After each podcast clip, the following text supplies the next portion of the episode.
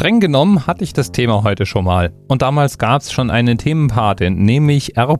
die ich jetzt hier an dieser Stelle einfach schon mal grüße. Ja, okay, es war nicht exakt dasselbe Thema, aber doch sehr verwandt. Folge 504 beschäftigte sich nämlich mit einem Aufzug, und zwar mit dem längsten Aufzugsschacht der Welt, der zu dem Zeitpunkt der 504 Meter lange Schacht im Burj Khalifa war.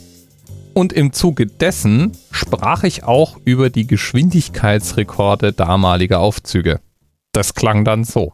Jetzt stellt man sich natürlich die Frage, 454 Meter, 60 Sekunden, wie schnell ist denn so ein Aufzug? Moment, kurze Rechenpause.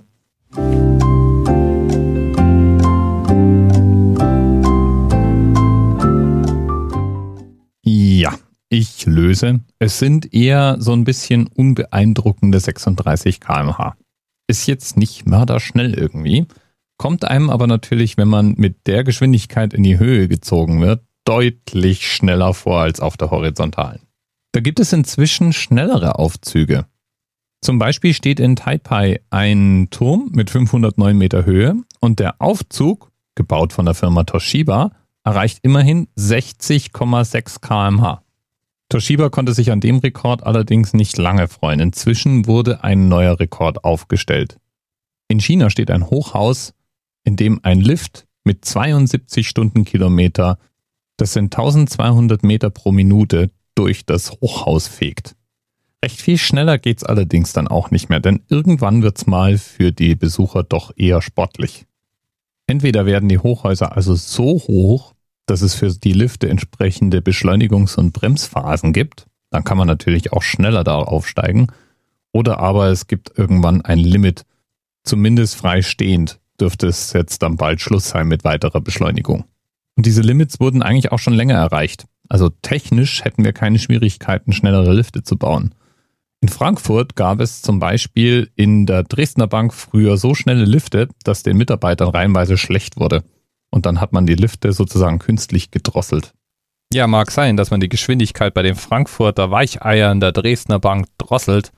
Aber Themenpate von heute, nämlich Eri, weist darauf hin, dass es einen Aufzug gibt, der mit 73,8 kmh zur Zeit als der schnellste Aufzug der Welt gelistet ist. Und betrieben wird der im chinesischen Shanghai Tower. Diesmal nicht von Toshiba, sondern von Mitsubishi gebaut, überbrückt der immerhin 632 Meter und 121 Stockwerke. Und das ist natürlich ein wichtiger Teil dieser Leistung. Denn man muss Menschen einfach einigermaßen sachte beschleunigen und abbremsen, damit das Ganze noch gesund ist.